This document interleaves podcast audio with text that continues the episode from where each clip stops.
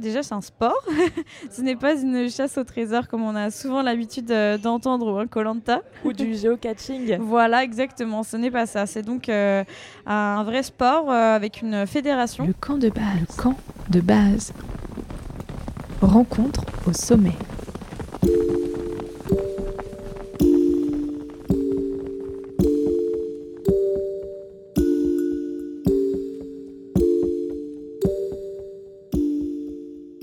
À toutes et à tous et bienvenue dans ce nouvel épisode du camp de base, rencontre au sommet.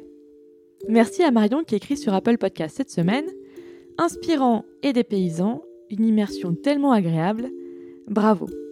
Comme elle, n'hésite pas à me raconter ce que tu aimes ou ce que tu aimerais entendre ici. Aujourd'hui, je reçois Maëlle Bovir qui fait partie de l'équipe de France de course d'orientation. Une discipline dont je ne suis absolument pas familière pour tout te dire. Alors ensemble, on évoque euh, ce sport qu'elle pratique depuis l'âge de 6 ans, le massif de Belden où elle travaille, ou encore la saison à venir et son club en Norvège. Bonne écoute et à très vite dans le base. Rencontre au sommet.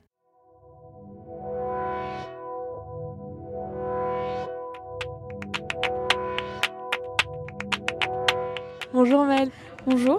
Et merci beaucoup euh, bah, d'être avec euh, moi. On y est enfin arrivé. Oui, enfin, avec plaisir. c'est super.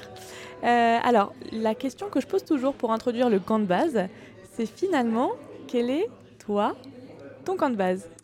Et eh bah, hum, moi, je dirais directement que mon camp de base, c'est le massif de Beldon. Pour moi, c'est un massif qui, qui m'est cher, puisque je, je travaille sur ce massif et parce que euh, c'est un massif qui est plus sauvage que les autres et où j'ai vraiment cette sensation de, liberté et de, de grands espaces. Alors aujourd'hui, je t'ai invité parce que j'avais envie qu'on parle de course d'orientation. C'est un sport qui est pas très connu. Toi, t'as pas grandi en montagne, tu as grandi en Bretagne. Est-ce que tu peux nous raconter un peu euh, bah, ton enfance en Bretagne? Alors, euh, je suis restée en Bretagne jusqu'à mes 16 ans et je, je suis euh, très attachée à mon origine bretonne puisqu'on sait que tout breton est un peu tête de mule, on va dire, et attaché à sa, terre natale. Et donc, euh, moi, j'ai grandi dans un village en campagne, donc euh, proche de la nature, de la forêt, euh, aussi des fermes, et, et j'apprécie beaucoup cette, cette ambiance-là. Et donc là, tu grandis en Bretagne, est-ce que tu te rappelles de la première fois que tu vois la montagne? Parce que tu vois, pour les montagnards, finalement, c'est la première fois qu'on voit la mer. et toi, la première fois que tu vois la montagne, c'est à quel âge et c'est où? Alors moi, c'était euh, à mes 6 ans et c'était euh, dans les Alpes du Sud, du Sud-Est, euh, où je suis allée faire de la luge avec ma sœur et mes parents et chez mon tonton qui habite dans les Alpes du Sud.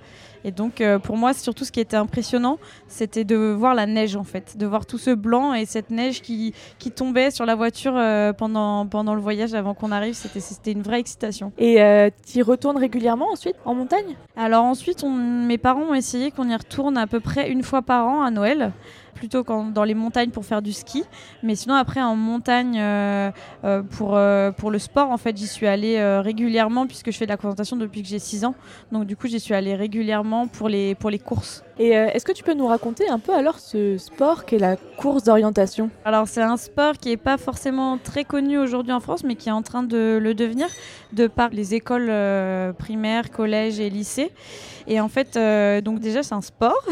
Ce n'est pas une chasse au trésor comme on a souvent l'habitude euh, d'entendre ou un Colanta. Ou du géocaching. voilà, exactement. Ce n'est pas ça. C'est donc euh, un vrai sport euh, avec une fédération, avec des courses régionales, nationales, internationales. Et donc, on est sur un, terrain inconnu avant de participer à la compétition, avec une carte et une boussole. Donc, cette carte, elle n'est pas connue aussi en avance et elle est euh, bien plus précise que des cartes euh, de randonnée ou des cartes hygiène euh, qu'on a l'habitude de voir en montagne. C'est vraiment au détail près. Il faut être très précis lorsqu'on fait ce, sport. Et donc en fait la course d'orientation, c'est on part du départ où on retourne la carte.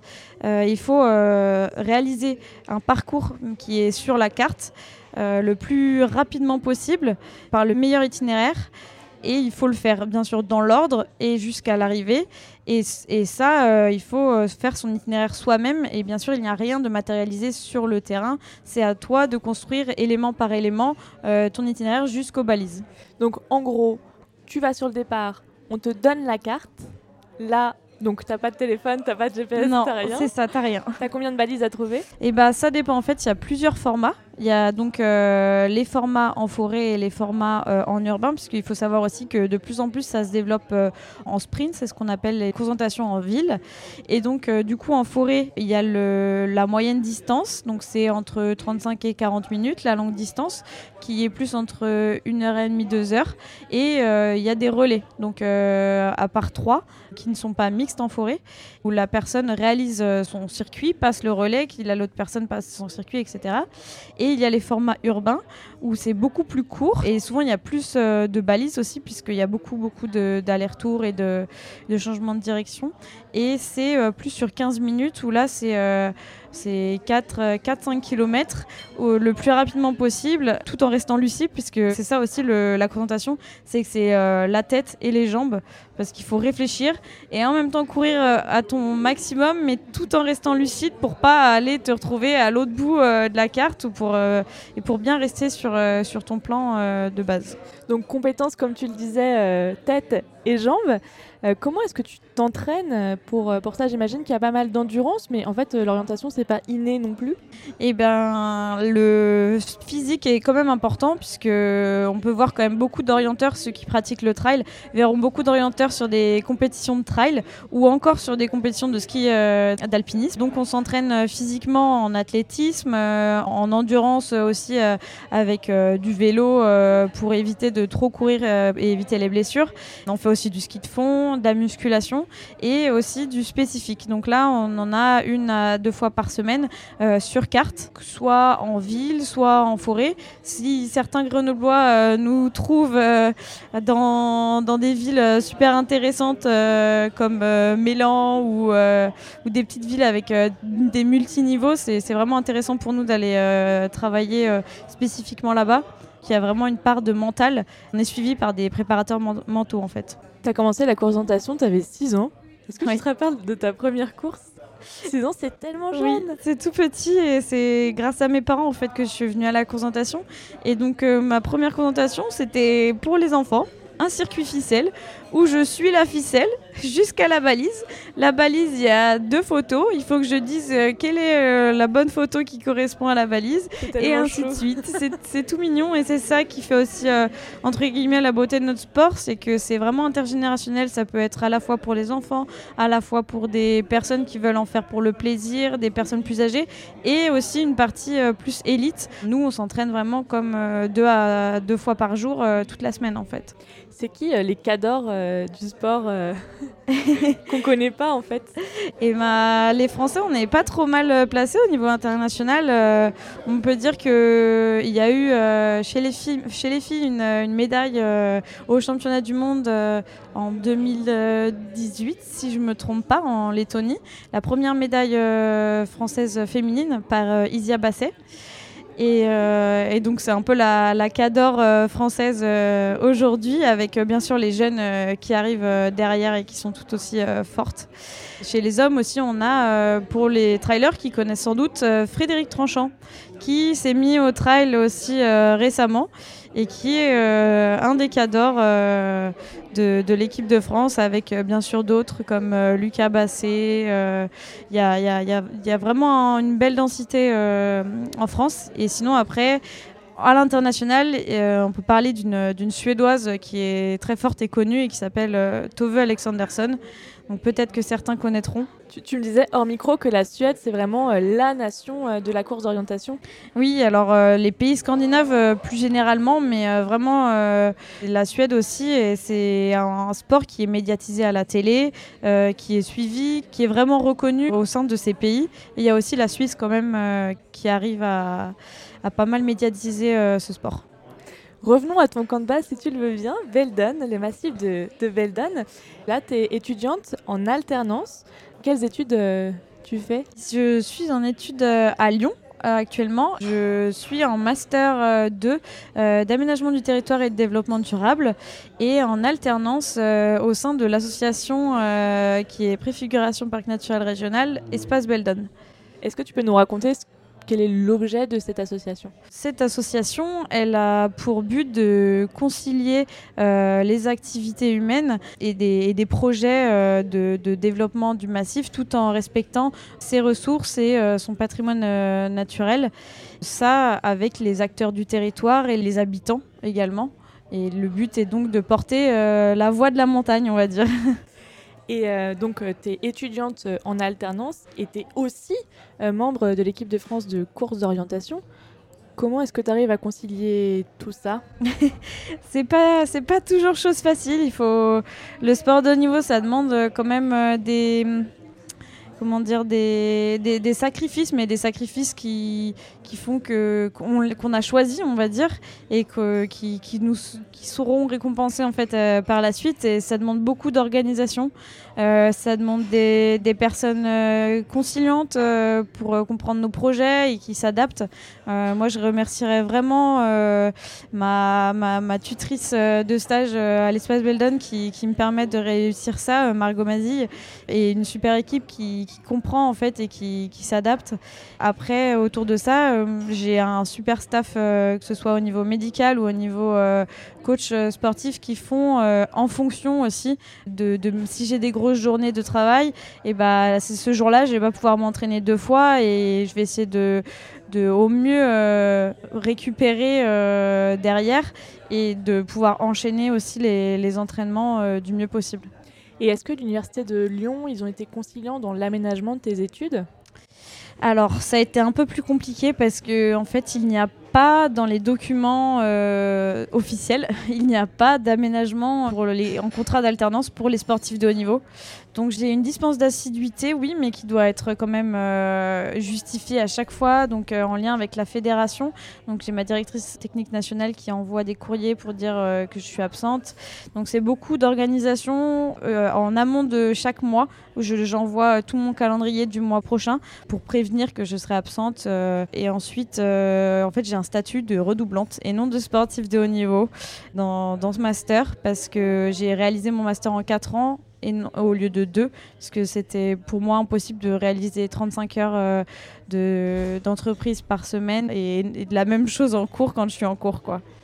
Ton camp de base, c'est en Beldon. Est-ce que tu as un spot préféré? Alors, en Beldon, j'ai beaucoup, beaucoup apprécié quand je suis fait l'éco-traversée euh, il y a deux ans, euh, les sept lots. Le col de la Vache aussi, avec une vue incroyable. Enfin, j'ai vraiment apprécié cet endroit. Et je suis pas retournée depuis et c'est vraiment quelque chose que j'aimerais partager avec mes amis et, euh, mes proches. Et tu te rappelles la première fois où, tu arrives en, en Beldon et, des paysages? Alors la première fois, c'est quand j'ai, je suis allée euh, aux Adrets euh, à l'association Espace Beldon puisque c'était une candidature spontanée et c'est la fois où j'ai présenté et j'ai entre guillemets argumenté mon projet parce que j'avais vraiment envie de travailler avec eux. Euh, et travailler sur ce, sur ce massif que je n'avais pas encore euh, vu, mais ou seulement euh, sur, sur Internet et sur les photos.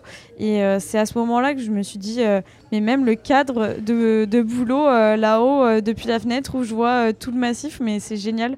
Enfin, c'est ce moment-là où c'était la première fois que je découvrais Beldon et où je me suis dit, vraiment, je, pour le moment, mon base, c'est là. Et est-ce que le fait de faire euh, une alternance en montagne comme ça, ça te permet de t'entraîner plus facilement sur le massif de Beldon ou c'est pas un critère euh, ça me permet de m'entraîner, par exemple, entre quand je travaille en présentiel, entre midi et deux, où euh, là, euh, je suis en 30 secondes, sur, des petits chemins euh, super mignons, où je peux aussi faire des travails de côte facilement, parce qu'on va pas se mentir, en Beldon, ça monte beaucoup. Et c'est un avantage, je dirais pas que c'est un critère, mais c'est clairement un avantage. Cette année, euh, la thématique euh, de la course d'orientation, c'est l'urbain. Donc, euh, tu me racontais hors micro que une année c'est l'urbain, une autre année c'est la forêt.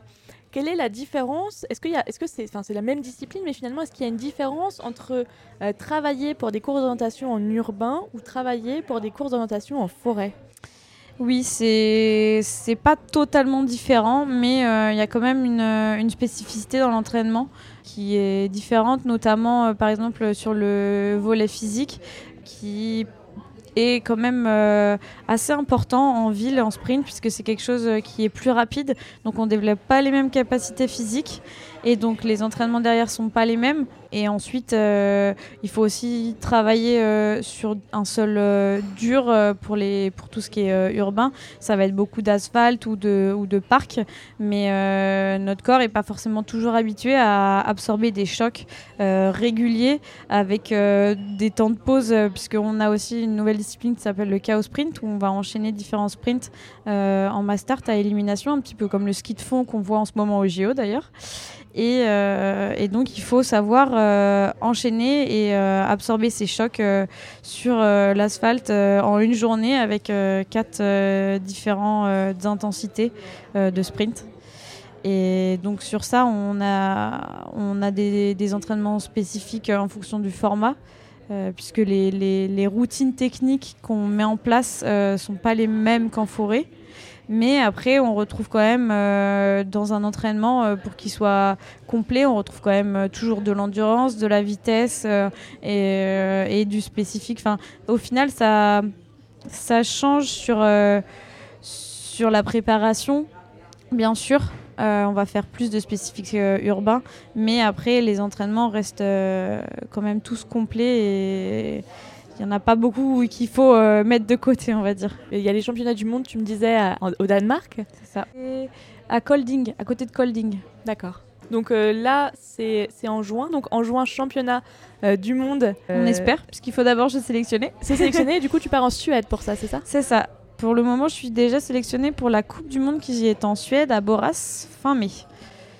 Boras qui est entre, euh, du coup on regardait tout à l'heure, entre, Göteborg et, euh, enfin, Göteborg et, et Linköping. C'est ça, exactement. Et donc, ça va être sympa. Tu me disais que tu allais souvent en Suède oui, on va souvent en Suède parce que euh, on a aussi la plupart des, des, élites en France, je dirais même tous, on a tous un club scandinave. moi, il est en Norvège, à Halden. Et donc, euh, on court euh, pour des compétitions là-bas, comme, c'est, comme on le disait, c'est quand même plus connu, euh, la présentation. Et il y a des, relais qui sont vraiment très importants et qui rassemblent énormément de monde, voire beaucoup des gens aussi qui font pas du tout de présentation et qui découvrent. il y a la Tiomila, donc là, c'est en Suède, il y a un petit peu moins de personnes euh, que l'autre. Et là, c'est plus euh, des, vraiment des, des, hauts niveaux, on va dire. Et après, il y a, y a Yukola, pardon, en Finlande. Et là, il y a vraiment euh, de tout. Et il y a un monde. Enfin, c'est impressionnant le monde que ça rassemble, en fait. Donc, en fait, toi, tu es à la fois en équipe de France de cours d'orientation et tu es affilié à un club en Scandinavie. C'est ça. Et j'ai aussi un club en France quand même. ok. Et en, à Grenoble, il y a un club euh, de cours d'orientation? Oui, il y a un club de cours d'orientation. Euh, il y en a plusieurs d'ailleurs. Moi, je fais pas partie de ce club parce que je suis restée euh, dans mon club de, de là où il y a mes parents en fait. Et, donc en Bretagne? Eh bien, ils ont déménagé il y a un an, donc je les ai ah. suivis. voilà. Mais il y a plusieurs clubs à Grenoble, euh, dont euh, un euh, oriental qui nous, qui nous aide aussi à s'entraîner avec le groupe Performance, en lien avec aussi le, JOG, qui est les jeunes orienteurs grenoblois. C'est plusieurs sportifs de haut niveau qui se sont réunis pour mettre en place un entraînement par semaine pour réussir à performer au niveau ensemble ça roule. Et est-ce qu'il y a un diplôme d'état de course d'orientation si jamais toi tu avais envie de devenir entraîneur en course d'orientation? Qu'est-ce qu'il faudrait que tu fasses pour devenir euh, entraîneur? Eh bien, entraîneuse du coup? Il y a euh, le diplôme de professeur de sport et non professeur de PS, comme des fois on peut le confondre. L'entraîneur national euh, de la fédération qui s'occupe de l'équipe senior. Il y a aussi plusieurs pôles juniors il y a un pôle euh, jeune à Clermont-Ferrand et un pôle euh, plus élite euh, senior à Lyon. Et donc tous ces référents et ces coachs, ils, ont un diplôme d'État pour être professeur de sport. Et après, il y a des, diplômes pour être, par exemple, traceur, animateur, moniteur. Enfin, il y a plusieurs diplômes possibles.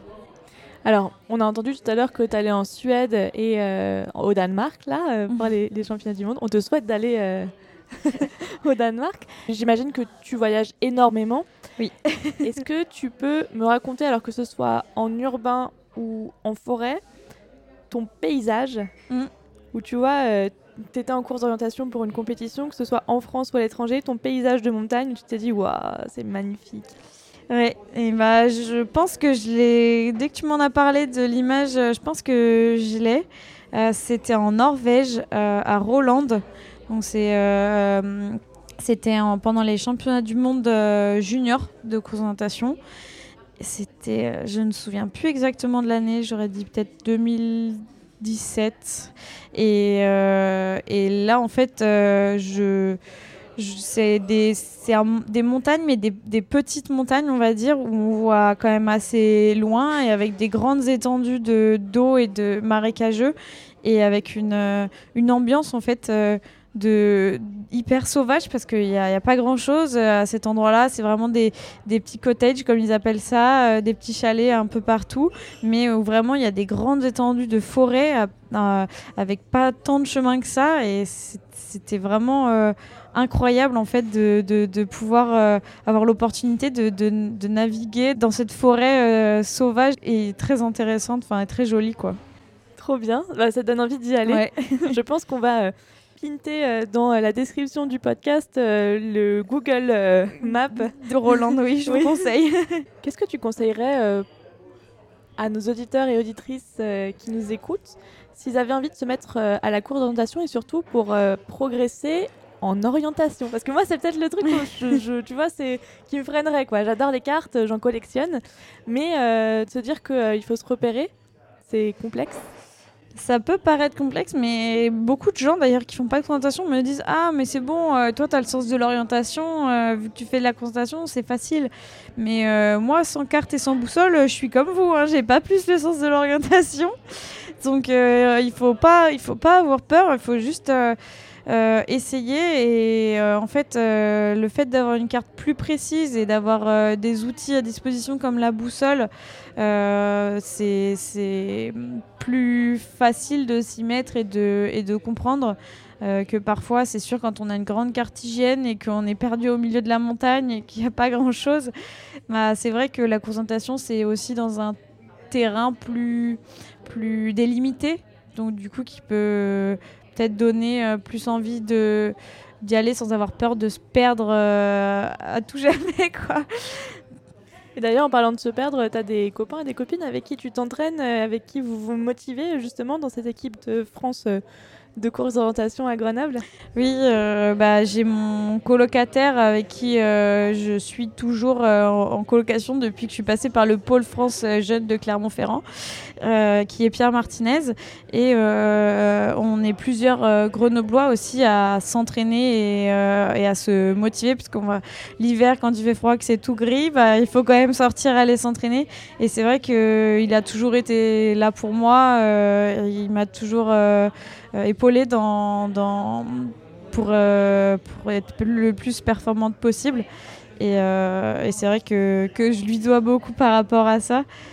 Et ensuite, après, moi, je suis toujours au pôle France à Lyon, et donc c'est vrai que d'avoir un groupe avec des entraînements cadrés, c'est super intéressant. Puis en plus aujourd'hui, maintenant, comme on est beaucoup avec ces personnes-là, c'est devenu mon groupe d'amis en fait. Et c'est des personnes avec qui le week-end, même pour faire des activités, euh, on va dire euh, plus de loisirs, bah, je, je vais avec eux quoi.